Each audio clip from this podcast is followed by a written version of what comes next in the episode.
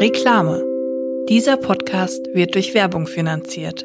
Heute stellen wir euch Asam Beauty vor. Asam Beauty stellt hochwertige Kosmetik made in Germany her. Die Produkte sind tierversuchsfrei und werden naturnah und hauptsächlich vegan hergestellt. Es gibt da eigentlich alles, was man für eine Make-up- und Skincare-Routine so braucht. Ich habe ein paar Produkte getestet und mein Favorite sind die Sundrops mit Lichtschutzfaktor 50. Sonnenschutz muss sein und ich liebe die, weil ich die einfach in meine normale Tagescreme reinmischen kann.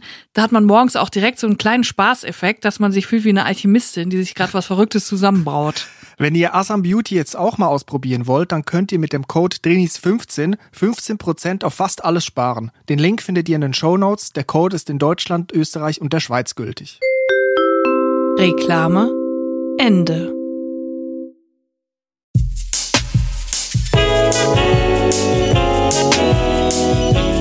Drinnies, der Podcast aus der Komfortzone.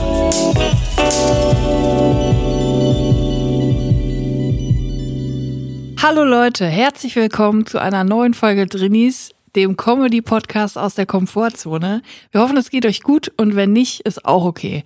Hallo Chris, wie geht's dir? Hallo Julia, mir geht's gut und du hörst es, ich muss heute aus der absoluten Komfortzone für mich starten. Ja. Weil ich nicht Hochdeutsch rede, zumindest mal zum Anfang, weil ich habe gemerkt, das ist für mich auch eine Hürde. Ja. Ich merke jeden Tag in Deutschland, wie das für mich eigentlich die neue deutsche Mauer ist für mich. Ja. Die Berliner Mauer ist quasi da in Köln für mich und das ist die Ja. Sprachhürde. Ja, es ist auch, also ich kann es nicht beurteilen, aber ich glaube, es ist mühsam, die ganze Zeit eine Sprache zu sprechen, die nicht deine ist, aber dir selber die Maßstäbe zu setzen, dass es genauso klingen soll wie bei Leuten, deren Muttersprache Hochdeutsch ist. Ach, ich, ich stelle mir die Maßstäbe gar nicht, ich setze mir die gar nicht. Es wird einfach schlicht erwartet. Ja. Weil immer, wenn ich etwas sage, wo nicht so ist, wo, wie man es auf Hochdeutsch würde sagen, dann wird es kommentiert. Ja, das stimmt. Das halt so. Da muss ich auch mal wirklich sagen, Leute, bitte hört auf, das zu kommentieren, weil es ist ja noch nicht mal so, dass die Leute sagen, äh, du hast das doof ausgesprochen, du sagst vor allem und nicht vor allem, sondern die verpacken das dann noch so nett. Oh, ich finde das so süß, wenn du sagst vor allem. Es ist ja bestimmt nett gemeint und so, aber Leute, ihr checkt gar nicht, dass ihr immer, wenn ihr sowas kommentiert, immer nur unterstreicht, dass jemand anders ist und nicht dazugehört. Das ist eigentlich kein Kompliment, Ja. das ist eher so, mm. Genau, und mit dem Süß muss halt die Schweiz auch leben. ja. Nicht nur wegen der Schocke, sondern einfach auch wegen der Größe vom Land. Ja. Das ist halt einfach so. Ja, ich bin äh, auf jeden Fall froh, je öfter du Schweizerdeutsch mit mir sprichst, weil dadurch, dass wir jetzt auch Corona ist und wir seltener in der Schweiz gewesen sind in den letzten anderthalb Jahren, habe ich schon wieder das Gefühl, ich habe die Sprache schon wieder fast verlernt. Also sprechen kann ich sie eh nicht, aber ich kann sie verstehen. Ja. Und äh, ab und zu muss äh, Leak aus unserem Privatleben muss auch mal mit mir Schweizerdeutsch sprechen, weil wenn ich dann wieder zu deiner Familie komme, verstehe ich sonst kein Wort. Und ich muss das dann immer kurz vorher, schon so zwei Wochen vorher, musst du dann Schweizerdeutsch nur noch mit mir reden, damit ich dann wieder was verstehe, wenn ich in der Schweiz bin. Ich muss jetzt zwei Sachen loswerden, zwei Gedanken. Der erste Gedanke ist, dass ich selber an mir merke, wenn ich dann wieder Schweizerdeutsch rede, so wie jetzt, dass es fast ein bisschen wie eine Karikatur von dem ist. Also nicht jetzt, rede ich relativ normal. Ja. Aber manchmal sagst du, jetzt reden wir auf Schweizerdeutsch und dann fange ich also direkt wie eine Schauspielrolle an zu reden. Was eigentlich ja nicht der Sinn ist. Es soll ja eigentlich authentisch sein und nicht quasi Schauspiel, wo ich Ja, man kann sagen, du bist in Deutschland angekommen, weil du dich jetzt schon über den Schweizer Akzent lustig machst selber. Und das andere ist, ich merke halt, also manchmal bin ich echt einfach müde. Also Ja. wirklich müde vom Reden. Und du kennst es ja, wenn wir jetzt schreiben als AutorInnen, dann müssen wir manchmal unsere Drehbücher auch lesen selber. Bei so Ja. Buchlesungen Ja. heisst das. Sketch oder so, Einspieler. Und manchmal muss man halt grosse Parts lesen. Und ich möchte dann richtig wie ich über die Sachen stolpern. Und ich Ja. bekomme das Timing auch nicht hin. Und es ist richtig Aber es anstrengend. ist auch schwer, es ist ja nicht deine Muttersprache. Es ist halt wirklich ein Kampf. Ja, es ist halt nicht meine Muttersprache. Schweizerdeutsch ist schon etwas anderes. Mhm. Aber Hochdeutsch ist ja sehr nah dran. Und vor allem, wir wachsen auch mit Hochdeutsch auf, weil wir es im Fernsehen schauen. In der Schule reden wir nicht Hochdeutsch, es wird Standard, Das ist Standardsprache. Bobo Hochdeutsch. Genau, aber es gibt, man gibt eigentlich, auf Schweizerdeutsch würde man sagen, man schießt drauf, wie es tönt, ob es akzentfrei ist oder nicht. Ja. Aber es ist halt sehr eng verwandt und darum wird irgendwie auch erwartet von Leuten, die aus der Schweiz kommen, dass sie auf Hochdeutsch wechseln, wenn man sie nicht versteht. Mhm. Obwohl es eigentlich eine Fremdsprache ist. Komme ich aber gar nicht auslassen, weil ich merke auch, je mehr ich über die Schweiz rede, desto mehr Spiegel, Bild, Tagesschau-Artikel bekomme ich zugeschickt, wo es irgendwie um die Schweiz geht. Völlig random Sachen aus der Schweiz bekomme ich von Leuten zugeschickt, die ich nicht kenne, weil es einfach um die Schweiz geht. Ich glaube halt einfach, es ist ein Phänomen, wenn man jemanden kennt, beziehungsweise kennt in Anführungsstrichen, der aus der Schweiz kommt, weil es, es gibt nicht so viele SchweizerInnen und schon gar nicht in Deutschland. Also ich kenne persönlich auch nur äh, zwei, drei, vier so. Und dann ist das so ein Phänomen, dass man dann denkt, oh, da ist passiert was mit der Schweiz, das muss ich ihm schnell zuschicken. Mhm. Weil man, glaube ich, auch denkt, wenn man hier wohnt in der Schweiz, passiert nicht so viel. Und wenn, dann muss man schnell jemandem sagen. Ja, ist natürlich nicht ganz falsch. Es passiert tatsächlich nicht so viel. Ja, es passiert, also es ist halt wie, es ist halt so groß wie NRW, ne? Also so viele Sachen passieren da auch, wie ja, in NRW. Also NRW ist eigentlich von der Einwohnerzahl doppelt so groß sogar. das ist schon amahart, ey. Aber von der Fläche kommt es ungefähr hin. Ich weiß gar nicht. Naja, ich, glaube, ich, ich habe wahrscheinlich komplettes Halbwissen. Jetzt ich habe mal gehört, dass Bayern und Baden-Württemberg, also jeweils die Bundesländer größer sind für sich allein als die Schweiz. Aber ist ja wurscht. Das ist schon krass. Auch. Auf jeden Fall bist du hier so der Schweizer, dem die Leute dann die Sachen zuschicken, wenn irgendwas in der Schweiz passiert. Ich schaufle mir mein eigenes Grab. Auf der anderen Seite ist es auch gut, falls mal jemand bei Pilava das Länderquiz, das Europa-Quiz macht und Michelle Hunziker absagt, Stefanie Heinzmann absagt, Hesselbrugger absagt. Vielleicht komme ich dann. Egli absagt. Luca Henny absagt. und Peach Weber absagt. Dann vielleicht hat es ja mal Platz für mich, um dort. Und du kannst dann jemand anrufen, der da hinkommen kann. Ja. Apropos Prominente. Ich habe jetzt neulich bei meinem Haus- und Hofradiosender gehört, WDR 4 natürlich, das ist der Boomer-Sender, den höre ich jeden Morgen zum Frühstück. Ähm, da laufen übrigens gerade die Top 444 Songs und das sind, äh, die werden von den HörerInnen gewählt. Und das sind ausschließlich Songs von den Beatles, Rolling Stones und Dire Straits. 444 Songs, man kann wirklich nie genug davon kriegen. Und äh, da habe ich jetzt einen Song gehört von Eros Ramazzotti. Und da ist mir aufgefallen, krass eigentlich. Also, Eros Ramazzotti, super Musik einfach. Ich, ich stehe da total drauf. Aber Eros Ramazzotti, absolutes Phänomen. Ein italienischer Sänger, der italienischsprachig singt, aber in Deutschland eine 1A-Karriere hingelegt mhm. hat. Und das passiert ja wirklich selten, dass jemand aus dem europäischen Nachbarland, der in seiner Muttersprache singt, in Deutschland den Durchbruch schafft. Fand ich total bemerkenswert. Und da habe ich darüber nachgedacht, woran das liegt. Und dann habe ich mich gefragt, ob Eros Ramazzotti in Italien überhaupt berühmt ist. Ich glaube, ich, glaube, ich traue es ihm zu, aber es könnte auch sein, dass er nur in Deutschland berühmt ist, genau wie, und jetzt kommt mein Vergleich, Milo. Ja. ja. Kennst du den Sänger, ey, oh, mit der, der Glatze? Ja. Da denke ich mir auch, der kommt ja irgendwie, woher kommt der Luxemburg, Belgien? Ich glaube, aus Belgien. So, da kommt er her und ich glaube, da kennt den keine Sau. Also hat er vielleicht einen Hit gehabt und dann ist er abgetaucht. Und wo ist er hingetaucht? Nach Deutschland, ja. im Fernsehgarten. In Deutschland er, hält er sich seit zehn Jahren oder so. Und äh, ich, ich glaube nicht, dass er in seiner Heimat noch berühmt ist. Und jetzt habe ich auch gemerkt, habe ich, ne, hab ich im Fernsehen gesehen, da gibt er auf einmal ein Interview, da spricht er auf einmal fließend Deutsch. so, ja, natürlich. Ich dachte ja nur hier Auftritt. Das ist wie bei David Hasselhoff. Ich frage mich aber, bei Eros Ramazzotti ist es ja so, er singt auf Italienisch, was jetzt nicht eine Weltsprache ist. Ne? In der Musik ist Englisch die Weltsprache, natürlich, in der Popkultur und in Deutschland Deutsch. Und jetzt Eros Ramazzotti singt ja Italienisch, ist in Deutschland erfolgreich frage ich mich, ist er zum Beispiel auch in Frankreich erfolgreich? Oder ist das so ein deutschsprachiges Phänomen? Also ich weiß, in der Schweiz und in Österreich ist er auch erfolgreich. Ja, das ist die große Preisfrage. Und vor allem frage ich mich, wie ist das zustande gekommen? Ich denke immer, es gibt ja manchmal so Städte in Europa, auch in der Schweiz gibt es ja so Städte, die in den 60er, 70er Jahren äh, so eine Tourismusaktion äh, mhm. gestartet haben, wo dann der Tourismusleiter der Stadt gesagt hat, ich gehe jetzt mal in den und den Ort, keine Ahnung, in irgendeine Provinz in China und in diesem Ort mache ich extrem viel Werbung für unseren Ort. Wo man auch sagen muss, Provinzen in China sind wahrscheinlich Riesenstädte. Riesenstädte, aber da läuft dann eine komplette Kampagne ja, über Jahre hinweg über, für diesen Ort und da kommen dann auch noch Jahrzehnte später die Leute in Massen vorbei, weil damals so Werbung dafür gemacht wurde. Und das denke ich mir bei Eros Ramazzotti ist es genauso genau. ja, ich glaube aber, die Werbung läuft weiter, weil zum Beispiel habe ich mal irgendwie eine Doku oder eine Reportage über Baden-Baden gesehen. Was ja, glaube ich, ich war noch nie dort. Ich glaube schon eine schöne Stadt ist, aber jetzt nicht die Stadt, wo man jetzt, wenn man an Deutschland denkt, wo man als erstes hinfährt. Und dort ist es aber wohl so, dass sehr viele Leute, ich glaube, aus China dorthin fahren, und dort Uhren und Pelzmäntel kaufen. Ja. Was ich jetzt gar nicht so mit Baden-Baden in Verbindung bringe. Natürlich, man kennt, da sind viele Le alte Leute und auch irgendwie viele Leute, die irgendwie Geld haben. Aber es ist jetzt nicht so der Ort, wo man jetzt denkt, da geht man jetzt hin, wenn man Uhren und Pelzmäntel kaufen ja. will in Deutschland. Das ist dann irgendwie so ein, so ein fuchsiger Tourismusdirektor ähm, gewesen, der gesagt hat, wir machen jetzt mal Werbung für Baden-Baden. Mhm. So. Und äh, heute fragt man sich, warum kommen da Leute hin? Und das war einfach vor 30, 40 Jahren, hatte da die Leute angelockt. Und so, glaube ich, ist ist es auch mit Eros Ramazzotti. Da hat mal irgendwann der Tourismusdirektor von Neapel gesagt, so, wir haben hier einen Eros, den schicken wir jetzt mal äh, nach Schwerte Ärgste und dann machen wir richtig Werbung für den. Und dann ist das irgendwie auf WDR 4 gelaufen und dann ist das quasi explodiert. Ich habe mal eine Doku gesehen mit David Hasselhoff, den hast du vorhin erwähnt. Und das ist ja wirklich so ein Beispiel. Der sagt selber, er ist nur in Deutschland Ja. bekannt. Ja.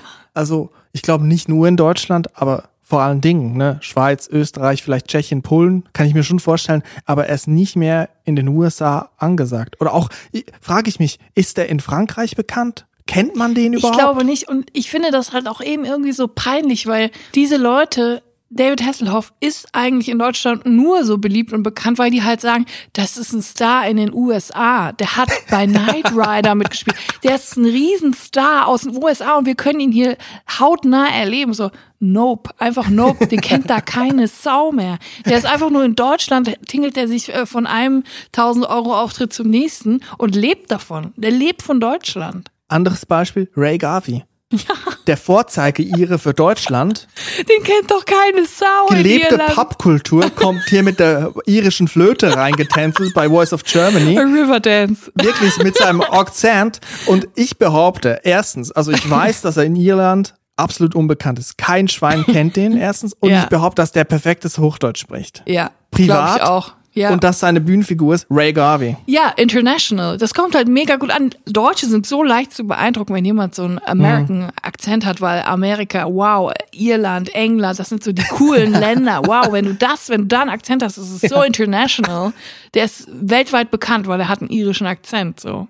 Ich glaube, das ist wirklich seine Bühnenfigur. Ich glaube, der schwäbelt. Der kommt eigentlich aus Kreis Kreilsheim. Ja, Ray Garvey kommt aus Kreisheim. Vielleicht ist das die nächste Theorie, nachdem wir ausgeschlossen haben, dass Angelo Kelly in, in Irland wohnt. Können wir jetzt äh, die Theorie aufstellen, dass Ray Garvey nicht aus Irland kommt, sondern aus Kreilsheim. ja, finde ich gut. Aber äh, bei Eros Ramazzotti, da kannst du mir jetzt quasi auch keine genaue Auskunft geben, wie das damals zustande gekommen ist. Ist er einfach europaweit durchgestartet oder nur in Deutschland? Ich habe keine Ahnung. Was ist denn mit der Schweiz? War der in der Schweiz auch bekannt? Auf jeden Fall, den kennt man da. Okay. Bei Benny Turner, bei Benissimo. Das, Aber dann würde ich sagen, dann ist er wirklich in ganz Europa. Wahrscheinlich, aber ist er zum Beispiel in England bekannt oder in den USA? Füllt er in New York den Madison Square Garden und wir wissen nichts davon? Vielleicht. Oder das Umgekehrte, spielt er in kleinen Pubs und niemand kennt ihn. Und was ist mit deutschen Künstlern? Vielleicht kennt man Peter Maffay ist ein großer Star, aber vielleicht ist er noch der größere Star in den USA und wir kriegen nichts mit davon. Ja, so wie Modern Talking in Russland. Ein Riesending, Ein Riesending. aber hier wissen wir es gar nicht. Ja, vielleicht ist Peter Maffay ein Riesenstar in Uganda. Sowas, was man gar nicht weiß. Ja, es bleibt zu klären. Meinst du, Eros Ramazzotti war mal Headliner beim Coachella und wir wissen es nicht? Ich weiß es nicht, ich kann es mir vorstellen. Die Lieder, die ihr singt, sind ja universal. Das ist ja wirklich, Musik ist die Sprache der Welt. Jeder versteht sich. Alle verstehen sich. Das ist wie Esperanto. Da habe ich mal so einen Studiengang belegt. Geschichte der mittelasiatischen Musik, meine ich, oder so. Und da hat unser Dozent wirklich so ein Pamphlet gehalten, dass ihm nichts mehr auf den Sack geht, wenn die Leute sagen, die Musik ist universell. Weil wir können natürlich die Codes gar nicht erkennen, was Ja. in andere Musik übertragt wird. Also wenn jetzt jemand singt, so Makam-Tonleitern aus der arabischen Musik, wenn man so will, die können wir gar nicht dann deuten, weil bei uns heißt es dann irgendwie so, oh, das ist irgendwie Sehnsucht. Aber dabei geht es um ganz was ja, anderes. das ist irgendwie so das Gleiche, wenn Leute sagen, ich sehe keine Farben. So, wirklich Ja, so nur auf ja, musikalisch übertragen. Das ist universell, das ist die Sprache der Liebe. Dabei geht es einfach nur darum, dass sie nicht verstehen, worum es geht, weil sie sich nicht mit dem Thema auseinandergesetzt haben. Richtig, weil, weil man die Codes nicht lesen kann und weil man die natürlich auch vielleicht kennen muss oder auch einfach die Sprache verstehen muss, um den Text zu verstehen. Ganz einfach, ne? Ja, ja, kann ich gut verstehen, dass ein Dozent das gesagt hat. Ich habe eine Formatidee. Ray Garvey kann nicht in zu vielen Formaten auftreten, denke ich mir. Ja. Und was ist, man kennt ihn ja nicht in Irland, kein Schwein kennt ihn da. Mhm. Ray Garvey ist aber der Vorzeige ihr in Deutschland. Und jetzt kommt's, Ray Garvey muss in sein Herkunftsland, in Anführungszeichen, er kommt ja aus Kreisheim, wie wir jetzt gerade aufgedeckt haben, und muss dort bekannt werden. Dasselbe mit David Hasselhoff oder Milo. Die gehen Ah, zurück, okay. USA, Belgien, Eros Ramazzotti muss nach Italien und dort bekannt werden. Also ich möchte jetzt mal Eros Ramazzotti außen vor nehmen. Als einziger von den vieren traue ich dem zu, dass er in Italien wirklich mega bekannt Ja ist. klar, der ist da, der So. ist der größte Aber Musiker. bei Milo sieht das ganz anders aus. Und ich würde gerne sehen, wie Milo versucht, in Belgien richtig berühmt zu werden. Und zwar äh, äh, from scratch. Er muss wirklich anfangen in einem kleinen Club und muss sich da hochspielen. Das Ding bei Milo ist, den sieht man gut und gerne mal bei ARD, immer wieder sonntags bei Mhm. Stefan Ross und zwei Stunden später beim ZDF Frühstücksfernsehen live an einem Tag, am selben Tag. Und da weiß man, der Typ hat's dringend notwendig. Das ist keine große Nummer. Oder auch mal so Sonntagnachmittags random auf dem MDR. Ja, das ist auch so ein Typ, der tritt beim Siegener Kulturfestival Kultur pur auf. Mitten im Wald. Mitten auf der Ginsburger Heide tritt dann äh, Milo auf in so einem Zelt, wo der, wo der Schweiß von der Decke tropft, wo es so Plastikbecher gibt mit Bier. ähm, weil er halt einfach in Deutschland alles mitnehmen muss, was geht. Weil zu Hause in Belgien, da bleibt ihm nichts anderes übrig, als einen eigentlichen Job auszuüben, was auch immer das sein mag. Zerspannungsmechaniker oder was? Äh, Steuerberater. Ich weiß nicht, was hat Milo gelernt? Was, was war seine, was war, was hat er getan vorher? Ich habe früher mal in einer Band gespielt, äh, in Teenagerzeiten, wo wir dann halt dringend auf der Suche nach Gigs waren. Und dann wurde uns ein Gig angeboten an einer Kirmes quasi. Bei uns heißt das Geil. Jugendfest und Ja. das ist halt wirklich so Festzeltstimmung. So weiße Festzelt, vielleicht für 200, 300, 400 Leute vielleicht. So wie beim Schützenfest. Ja, ja, Ja, genau, Schützenfest. ja. Wir sind dahin, es war so eine Hip-Hop-Band und wir wussten, die Musik ist eigentlich komplett fehl am Platz da. Ja. Und wir sind da hingefahren und wir wussten, wahrscheinlich wird da vielleicht die Hälfte des Saals voll sein, bei 200, 300 Leute. Des vielleicht Saals, finde ich aber optimistisch ausgedrückt. Schnitt, da waren dann drei Leute. Und eine Person war Oh mein Vater und die zwei anderen waren beim Hotdog-Stand und haben irgendwie Hotdogs gemacht für keine Leute, die da waren. Nein. Und wir haben da eigentlich vor leeren Rängen gespielt, so wirklich, also wenn du vor dir 100 oder 200 leere Bierbänke hast und du musst das Ding durchziehen, weil du hast eine Abendgage vor 200 Franken für fünf Leute oder sechs Leute. Oh nein. Das ist ja wirklich das große Geld für Jugendliche. Dann haben wir das eisern durchgezogen, aber es war halt kein Schwein da. Oh nein. Ich weiß, zwischendurch ist mal eine gekommen und hat gefragt, könnt ihr eigentlich auch was von UB40? Oh nein. Aber habt ihr da nicht gespielt, bitte? Haben wir nicht gespielt, ich wusste gar nicht, was das bedeutet. Damals habe ich noch kein WDR 4 gehört. Heute wüsste ich das ja. Ja, ich war ja auch mal in einer, äh, in einer Band, nicht so, nicht so ähm, seriös wie du. Ich war nur in einer Schülerband. Da habe ich gesungen, zusammen mit einer äh, Freundin. Und wir waren alle in einer Klasse, die ganze Band. Unser Klassenlehrer hieß Herr van Bürk. Also haben wir unsere Band einfach van Bürk genannt. Total bescheuert. Unsere Band hieß dann einfach für unser Klassenlehrer. Ich weiß nicht, ob der das mega creepy oder irgendwie charmant fand. Auf jeden Fall, ähm, ja, haben wir auch schon äh, das ein oder andere Mal vor leeren Rängen gespielt, sag ich mal so. Worauf ich eigentlich hinaus wollte, ist, ich habe jetzt einen Podcast, Leute hören diesen Podcast, aber vor allen Dingen in Deutschland. Und ich glaube, in der Schweiz kennt das wirklich nur eine sehr, sehr kleine Anzahl von Menschen. Ja. Also wir könnten eigentlich den Piloten für dieses Format mit Ray Garvey eigentlich mit mir mal drehen. ja. Also ich bin jetzt natürlich kein Eros Ramazzotti, ich bin mir schon bewusst, was ich kann und was ich nicht kann, aber ich könnte jetzt mal versuchen, in der Schweiz bekannt zu werden. Ich glaube, als erstes müsstest du zusammen Stickers. dann müsstest du dann halt auch wirklich mit dem Volke dich zu den, zu den einfachen Bauerngesellen setzen und mit denen äh, jassen. Weißt du, was das Traurige ist? Du hast komplett recht damit.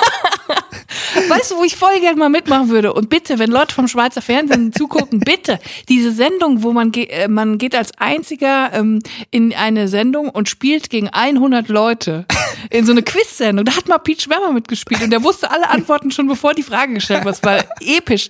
Und ich würde so gerne mal da mitmachen. Aber Einer- uns kennt ja kein Schwein in der Schweiz. Einer gegen 100. Ich weiß gar nicht, ob es das noch gibt. Es gab es aber, glaube ich, auch mal in Deutschland, meine ich. Ja, in Deutschland ist das auch 100 pro gefloppt. In der Schweiz ist es total geil. Also ich finde es ein Hammerformat. Jetzt übertreib mal nicht. Aber ich finde auch Samstag jetzt gut. Aber lass uns doch mal zu einem anderen Thema kommen. Und zwar habe ich heute mal wieder einen Introvert-Tipp im Gepäck. Du weißt, äh, wir haben diese Rubrik Introvert-Tipp, wo wir Tipps geben für, das, für den Alltag eines Drinnis, für alltägliche Drini-Situationen. Und ich habe tatsächlich jetzt, wo ich so oft auf Reisen war beruflich, habe ich einen Introvert-Tipp aufgeschrieben, den ich mir gemerkt habe, den ich gerne an unsere Hörerschaft weiterleiten möchte. Sehr gerne. Du weißt ja, der inoffizielle Untertitel dieses Podcasts ist ja Drinis, der Service-Podcast. Ja. Und deswegen müssen wir dieser Pflicht auch nachkommen. Ja. Trenner ab. Introvert-Tipp. Und zwar geht es wieder ums Bahnfahren. Yes. Das war ja schon öfter Thema in der letzten Zeit. Ein sehr wichtiges Thema. Ein wichtiges Thema, denn wir wissen, wir versuchen jetzt alle mehr Bahn zu fahren und wir fahren viel Bahn und überhaupt ist Bahnfahren allgegenwärtig und Deutsche Bahn ist ja auch manchmal kompliziert. So auch in meinen letzten Reisen. Man muss sich zu helfen wissen. Man muss die Kniffs drauf haben, Richtig. wissen, was zu tun ist, wenn Fall XY eintritt. Richtig. In meinem Fall war es so, dass es war schon wieder Unwetter, Orkan, dies, das, jenes, bla bla. Ich hatte die Reise natürlich schon vorher geplant, Sitze reserviert, wie ein ordentlicher Bürger, wie eine ordentliche Bürgerin des Landes. Und dann passiert natürlich Folgendes. Der ICE von Berlin nach Köln fällt aus. Ja, Sabba Es kommt ein Ersatzzug und alle Reservierungen entfallen. Das ist wirklich der Albtraum eines Trainees, weil wenn man kurz vor der Zugfahrt steht, ist man Mhm. schon nervös und man denkt sich so, hoffentlich klappt das jetzt mit dem Sitzplatz. Man will nichts sehnlicher als in den Zug rein, seinen Koffer schnell abstellen, Jacke aus, sich auf seinen Sitzplatz setzen und dann ist man in Frieden und dann ist alles gut. Ich richte mich mittlerweile schon so ein, dass ich vor dem Einsteigen mir überlege, wie ziehe ich mir meinen Rucksack aus, meine Jacke, meinen Kopfhörer, Ja. meine Kappe, damit ich möglichst schnell sitze. Ja. Also es wird wirklich schon vorher der Drill geübt quasi. Ja, und ich habe das auch schon perfektioniert. Umso schlimmer, wenn dann plötzlich sowas passiert. Und bei der Bahn passiert es oft, dass man total flexibel, spontan sein muss, weil alles umgeworfen wird und dann ist dieser scheiß Sitzplatz entfallen. und jetzt kommt der Hack. Zum Glück war ich so klug und ich kann es euch nur empfehlen und habe in Berlin ein Hotel am Ostbahnhof gebucht. Das heißt, ich bin bei der ersten Station am Ostbahnhof, die kommt noch vor dem Hauptbahnhof, wenn man nach Köln fährt, bin ich schon in den Zug eingestiegen. Das wiederum hat bedeutet, alle Sitzplatzreservierungen sind entfallen. Jeder darf sich einen Platz aussuchen. Das heißt, ich war die erste Person im Zug und hatte freie Platzwahl. Kein anderer Mensch, niemand, der einen gestresst hat. Ich konnte in Seelenruhe meine Jacke ausziehen, meinen Schal, konnte mich so entzwiebeln, konnte meinen Laptop aufklappen. Es war wirklich das Paradies. Und dann eine Station weiter am Hauptbahnhof, Massenpanik. 500 Leute eingestiegen, 500 Deutsche. Wo ist mein Sitzplatz? Ich hab den Platz hier reserviert. Ja, Entschuldigung, aber die Sitzplatzreservierungen sind entfallen. Da kann doch nicht sein. Jetzt müssen Sie dem Schaffner sagen, dass ich im Recht bin. Und ich dachte so, boah, Leute, ey. Und ich dachte mir so, Gott sei Dank hab ich Ostbahnhof gebucht. Und hier lautet mein Tipp, egal wo, in welche Stadt ihr fahrt, bucht euer Hotel in der Nähe des Startbahnhofs. Wenn, es, wenn ihr nach Berlin fahrt, dann fahrt zum Ostbahnhof, steigt erst im Ostbahnhof auf, aus, dann könnt ihr am nächsten Tag bei der Rückreise Ostbahnhof einsteigen. ihr habt die freie Platzwahl, keine Leute, kein Gedränge und ich nenne es die sogenannte Drini-Meile, die, die sogenannte extra Drini-Meile, die man fährt. Und umgekehrt gilt natürlich auch, wenn ich hier in Köln wohne und ich muss jetzt nach Berlin fahren zum Beispiel und der Zug startet nicht in Köln, dann fahre ich halt Gottverdammt nochmal nach Bonn, wo der Zug startet, Ja. mit dem RB nach Bonn. Da steige ich ein in den Ja. leeren Zug und fahre zurück nach Köln vorbei und dann ab nach Berlin. Ja, aber vorher muss ich auch schon nach Hannover fahren, wo der RB startet. Und damit muss ich dann runter nach Bonn fahren. Ja, man muss halt, als Trainee ist es nicht immer leicht. Das haben wir nie gesagt. Es ist auch Arbeit. Es Natürlich. ist auch Zeit. Es kostet Zeit und Nerven, Trainee No pain, no gain. Ein Spruch, der nicht besser passen könnte für Drinis in der Komfortzone. Ja, auf jeden Fall habe ich gemerkt, dass es wirklich die beste Entscheidung war, das so zu machen. Ich hatte keinen Stress, ich hatte meine Ruhe, ich konnte mir den besten Sitzplatz aussuchen am Fenster und ich war sehr glücklich und ich wollte das unbedingt mit unserer Community teilen. Also der Tipp ist, immer am Startbahnhof, wo der Zug anfängt, einsteigen, falls die Sitzplatzreservationen aufgehoben werden oder man Oder auch Wagen fehlt. sonst, weil da steigen oft weniger Leute ein, genau wie in Hamburg. Am Hauptbahnhof auch mehr Leute als davor. Ich weiß gar nicht mehr, was die Station davor ist. Es gibt noch eine andere Station davor. Danke für den Tipp, Julia. Sehr gerne. Introvert-Tipp. Ich habe mich vor kurzem wieder an einen Incident erinnert, der schon mehrere Jahre zurückliegt. Da habe ich noch allein in meiner Einzimmer-Drini-Wohnung gewohnt. Und ich habe damals, man muss es so sagen, Drinis bestellen manchmal Essen. Ich habe mir damals eine Pizza bestellt bei Pizza UFO, ich weiß es noch genau. Und dazu eine große Flasche Cola Light. Und warum ich mich so genau an diesen Tag erinnere, ist, dass etwas vorgefallen ist. Es war so, ich habe die Pizza im Bett gegessen und habe eine Serie gestreamt dabei. Ich war total in Gedanken, ich habe so gegessen, bla bla bla, habe mir das angeguckt, war so total weg. Und dann hatte ich Durst und greife zur Flasche und sehe, die Flasche wurde schon mal geöffnet und es fehlt, es fehlen gute 100 Milliliter. So. Wenn dir das jetzt passiert, ne, das ist ja erstmal richtig ekelhaft. Jetzt wusste ich aber nicht in dem Moment, habe ich jetzt, ohne es zu merken, schon was getrunken, weil ich so vertieft war in diese Serie? Oder hat der Lieferant auf dem Weg hierhin die Flasche aufgemacht und sich selber einen Schluck gegönnt. und dann war ich so, ich war, ich habe so versucht, mich zu erinnern. Ich habe versucht, die letzten zehn Minuten zu rekonstruieren in meinem Gehirn, ob ich schon mal was getrunken habe. Ich konnte mich nicht daran erinnern. So abwesend war ich in meinem Kopf. Und dann habe ich mich schlagartig so geekelt vor dieser Cola, weil ich dachte, da hat jetzt einfach ein fremder Mann draus getrunken den ich nicht kenne. Das heißt, da sind vielleicht noch seine Spuckereste in der Flasche. Ich konnte nichts mehr davon trinken. Und im Endeffekt ich sag mal so, die Wahrscheinlichkeit war relativ hoch, dass der Lieferant da nichts von getrunken hat, sondern ich. Aber ich konnte die dann nicht mehr anrühren. Und ich hatte schrecklichen Durst auf Cola Light. Es war wirklich schrecklich und ich habe sie dann nicht mehr trinken können. Es ging nicht. Es ging einfach nicht. Ich war wie blockiert. Also ich habe vollstes Verständnis dafür. Besonders in Zeiten der Pandemie wissen wir ja, wie schnell man sich an irgendwas ansteckt. Ja.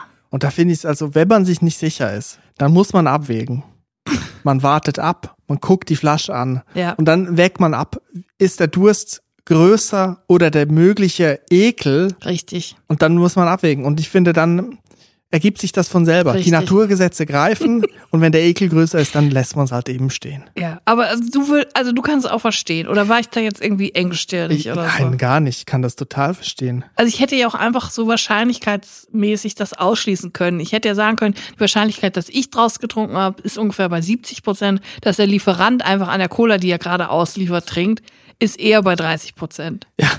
Aber die 30 Prozent waren mir einfach zu viel. Es war mir zu risikoreich. Ich habe es nicht geschafft. Ich habe mich so geekelt davor. Ich sag dir, wenn ich die beiden Extreme nebeneinander stelle, Leute, die sich schnell mal vor was ekeln, wenn es vielleicht angefasst wurde oder auf dem Boden lag und es nicht mehr konsumieren, essen oder trinken, versus die Leute, die wirklich alles essen, was auf dem Boden lag, schon mal angerotzt wurde oder mit der Zunge abgeleckt wurde oder auch ganz gerne von den KellnerInnen die Gläser mit den Fingern innen am Glasrand transportiert wurden. Wenn ich die Extreme gegenüberstelle, bin ich auf jeden Fall bei den empfindlicheren Leuten, die sagen, nee, sorry, da, ja. ich, ich passe. Und da fällt mir direkt ein, dass es passiert ist, vor nicht allzu langer Zeit, vor ein paar Wochen, wurde uns, wurden uns zwei Maracuja-Schollen serviert und die wurden oben zusammen mit den Fingern am Glas angefasst. Du hast es mir nicht gesagt. Nein, ich habe es nicht gesagt, weil ich dachte, Nein. du wirst es nicht trinken. Nein. Aber ich hatte so Durst. Ich habe dann von der anderen Seite getrunken. Ich habe mir genau gemerkt, wo die Finger waren. Und dachte oh. so, was geht denn ab?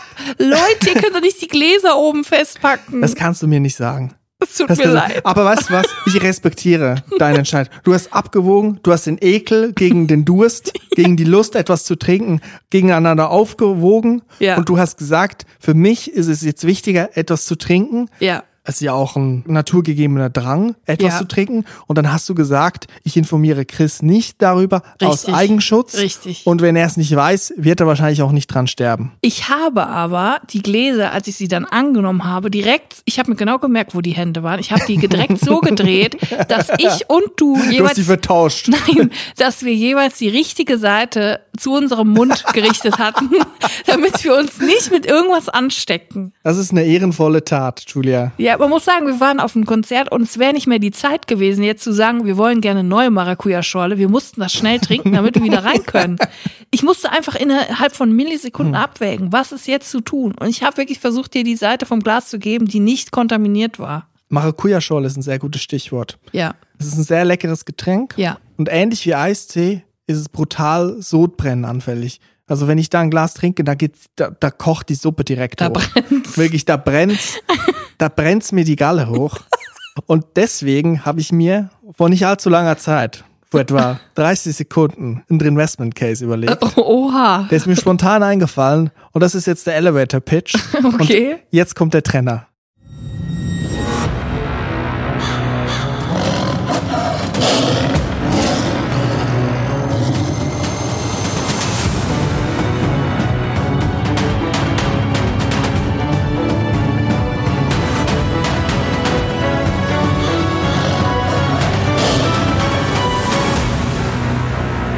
Drinvestment Case.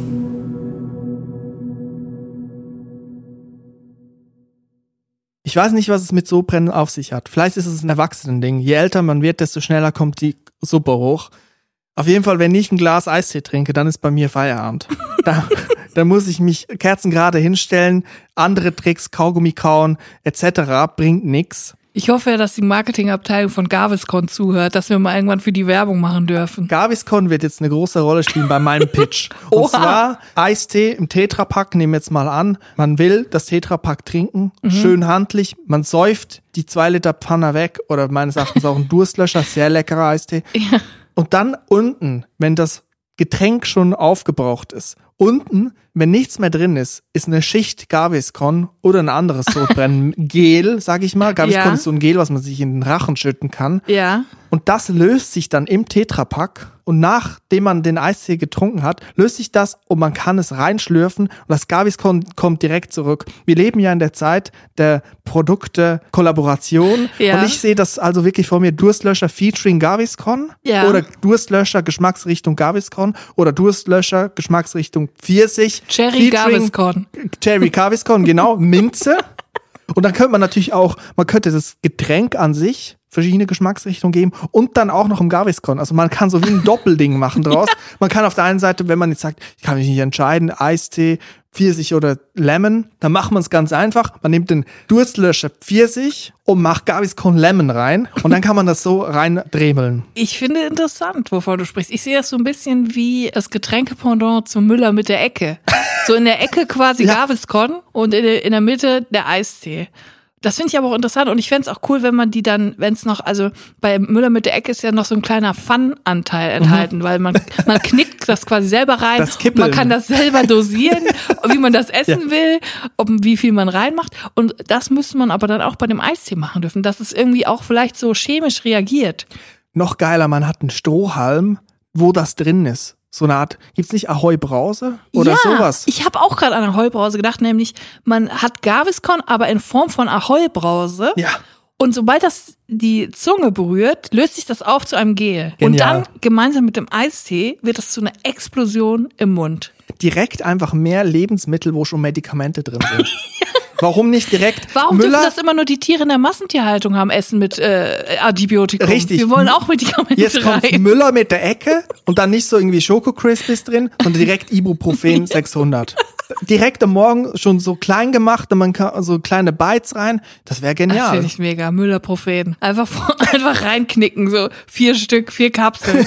Kellogg Tessors, nicht gefüllt mit Schokolade, sondern mit Paracetamol. Oder auch bei M&M's so, jeder zehnte M&M ist ein Paracetamol. So, aber einfach mit, mit Hülle, mit Ja. bunter Hülle. Ja. Und dann kann man so wegknuspern und man merkt's quasi gar nicht. Wie die Tiere, wenn die so verarscht werden, wenn man denen so äh, Medikamente ins Essen spritzt. So will ich auch verarscht werden. Dann hat man wenigstens ein bisschen Fun, wenn man Schmerzen hat. Ich finde Eistee Gaviscon finde ich wirklich eine sehr gute Idee. Ist das ein Investment Case? Hundertprozentig. Ich möchte 1,2 Millionen, ich möchte 1,2 Millionen für 10 Prozent an meinem Unternehmen. Das heißt, du schätzt deinen äh, Unternehmenswert auf 12 Millionen Euro. Sehe ich das richtig? Richtig. Wie viel hast du bis jetzt umgesetzt? Ich habe in meinem selber kreierten Online-Shop habe ich 56 Tetrapacks verkauft. in den letzten acht Monaten. Und die hat alle meine Tochter gekauft. Nein, ich investiere, aber ich komme dir ein bisschen entgegen beim, beim Preis. Ich möchte dir gerne 120 Euro geben und möchte dafür 80 Prozent. Bist du einverstanden? Nein. Okay, dann kommen wir nicht zusammen. Da kommen wir nicht Tut mir zusammen. leid. Aber findest du es ein Investment Case? Ich finde ja. Wenn ich Ralf Dümmel wäre, wenn ich 200 Millionen Grad von Georg Kofler bekommen hätte, dann würde ich jetzt investieren in dein Produkt. also wir halten fest, Snacks direkt schon mit Medizin kollaborieren. Ja, Ja, ich würde sagen, das war der Drin Investment Case für heute. ich finde es super. Vielen Dank für den Pitch.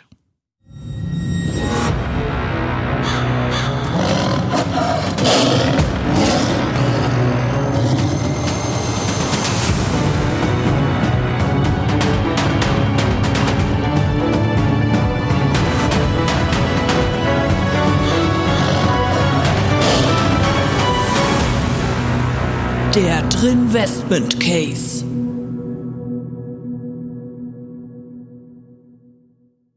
Ich lese mir ja immer so gern die Kommentare von unserer Community durch, die Bewertung. Ich freue mich über jede einzelne. Ich habe auch wirklich jede einzelne bis jetzt gelesen und kann auch gar nicht glauben, wie viele das sind. Und was mir dabei aufgefallen ist, am meisten freue ich mich, wenn Leute uns als lustig bezeichnen. Weil ich glaube, was viele immer vergessen, darüber hinaus, dass wir ja auch ein Thema besprechen, was irgendwie auch bisschen ernst ist, aber halt auf eine lockere Art und Weise, vergessen manche Leute, dass wir Comedy machen. So. und dass wir eigentlich hauptsächlich versuchen, auch hauptberuflich, Leute zum Lachen zu bringen. Und ich glaube, das wäre ganz cool, wenn die Leute das, ähm, wenn die Leute das so, Ja. auch, wenn es auch bei ihnen so ankommt. Ja, ja, ist so. Manchmal lese ich auch Selbsthilfe-Podcast und da frage ich mich, warum eigentlich? Wem muss hier geholfen werden? Eigentlich niemanden. Ja, ich denke auch, also wir machen das ja auch gern und wir reden auch gerne über solche Themen. Und es ist auch cool, wenn Leute sich verstanden fühlen und abgeholt fühlen und denken, okay, das hilft mir irgendwie, das ist wie ein Selbsthilfe-Podcast, auch finde ich auch cool. Aber trotzdem sind wir ein Comedy-Podcast und ich glaube, wir wollen auch wirklich sehr gerne als solcher wahrgenommen Ja. werden. Und ähm, was mir auch aufgefallen ist, und da sind wir auch wieder beim Thema, was ich schon mal bei meinem Buch angesprochen habe, ist, wir haben eine Hörerscha Hörerinnenschaft von 70 Prozent weiblichen Personen. Und da frage ich mich, was ist der Grund? Es gibt äh, eigentlich nur eine Erklärung, und zwar, dass eine Frau in unserem Podcast ist und dass das reicht für männliche Hörer, zu sagen, den höre ich mir nicht an. Weil wir besprechen eigentlich alles. Es betrifft niemand Besonderes, betrifft kein besonderes Thema. Wir reden über alles, wir reden über viel Quatsch, wir labern, wir machen Comedy. Es ist total Unisex, was wir machen, aber trotzdem hören uns fast nur Frauen und ich frage mich immer genau, wie auch beim Buch, es ist eigentlich immer das Gleiche. Ist das jetzt so, weil hier eine Frau dabei ist? Das ist eine rhetorische Frage, die man einfach nur mit Ja beantworten kann. Ja. Möchte ich sagen. Es ist so. Ich glaube, es ist einfach so einfach. Wenn da eine Frau bei ist, ist es, glaube ich, direkt schon uninteressant für die meisten Typen. Ja, es ist auf jeden Fall so, ja. Auf jeden Fall freue ich mich über jeden Typen, der uns schreibt und sagt, ey, voll der coole Podcast, Ja. ihr seid mega lustig. Und äh, das ist jetzt nicht, weil ich keine Frauen mag. Ich finde, unsere Community Ja. ist die beste überhaupt. Ja. Die HörerInnen, alle, die wir haben, sind super cool. Aber ich finde einfach, am Ende des Tages hat man wieder, kommt man wieder auf den gleichen Nenner wie bei allen anderen Bereichen im Leben. Männer sind ein Problem. Wenn sie nicht verstehen, warum unser Podcast cool ist und genauso cool wie von den zwei Typen, die sie so abfeiern, dann kann ich, ich kann auch nicht mehr machen. Ich kann nicht mehr machen, als hier mit dir über alles Mögliche auf der Welt zu reden, was alle Menschen betrifft, was kein besonderes Geschlecht betrifft. Es geht um alles und nichts. Das ist doch wirklich was für jeden, oder? Ich meine, wir können natürlich schon eine Sache ändern, ne? Wir können das machen, was sehr viele Männer machen. Und zwar so vorgeben, mehr zu sein, als sie sind. Ja. Und natürlich auch selbstbewusster zu sein und sagen, ja, ja, klar, ich habe zu jedem Thema eine Meinung und deswegen lohnt es sich auch jeden Tag einen Podcast rauszubringen. Ja. Das kann man natürlich schon machen. Aber das ist, Aber das entspricht uns nicht. ja, da hätte ich auch. Aber ich, brauchen, müssen Typen solche Alpha-Typen hören, weil sie sonst nicht ertragen? Oder was ist das Problem? Ich bin ratlos. Vielleicht hast du eine Idee. Ja, gute Frage. Also ich glaube, wahrscheinlich muss man einfach mehr mit anderen Typen Bier saufen, damit die einen dann auch supporten. Ich merke das ja auch selber als Typ in der Medienbranche, wenn man so will, wo ich jetzt irgendwie reingerutscht bin und man zwangsläufig mit diesen Bros allen zu tun hat. Ja. Und wenn man da jetzt nicht so mitmacht, dann hat man es schon, glaube ich, bisschen schwieriger oder umgekehrt, man hat es einfacher, wenn man bei den richtigen Typen dranhängt. Ja. Da öffnen sich dann plötzlich ganz andere Türen. Ich glaube, wir lassen die Tür lieber zu. Wir bleiben, wie wir sind. Ich find's eigentlich ganz äh, chillig so. Und ich find's cool. Es macht Spaß und wir machen lustige Sachen. Und von mir aus können wir das noch sehr lange machen.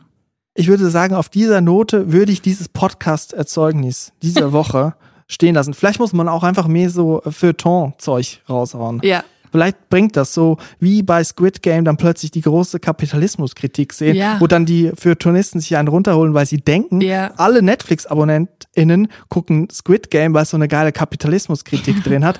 Nein, es ist einfach nur sehr ästhetisches Töten, was natürlich sehr faszinierend ist. Ja. Aber das ist eine andere Das ist Note. eine andere Note. Das ist ein anderes Thema, Das da wollen wir gar wir nicht beim hin. nächsten Mal. Da hatte ich nämlich auch mal schon einen Fuß drin im Feuilleton und da will ich nicht noch mal rein.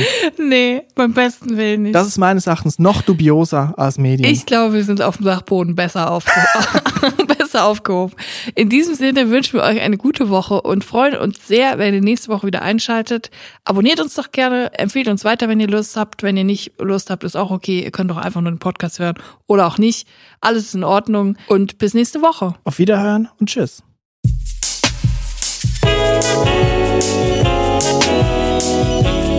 Drinnies, der Podcast aus der Komfortzone.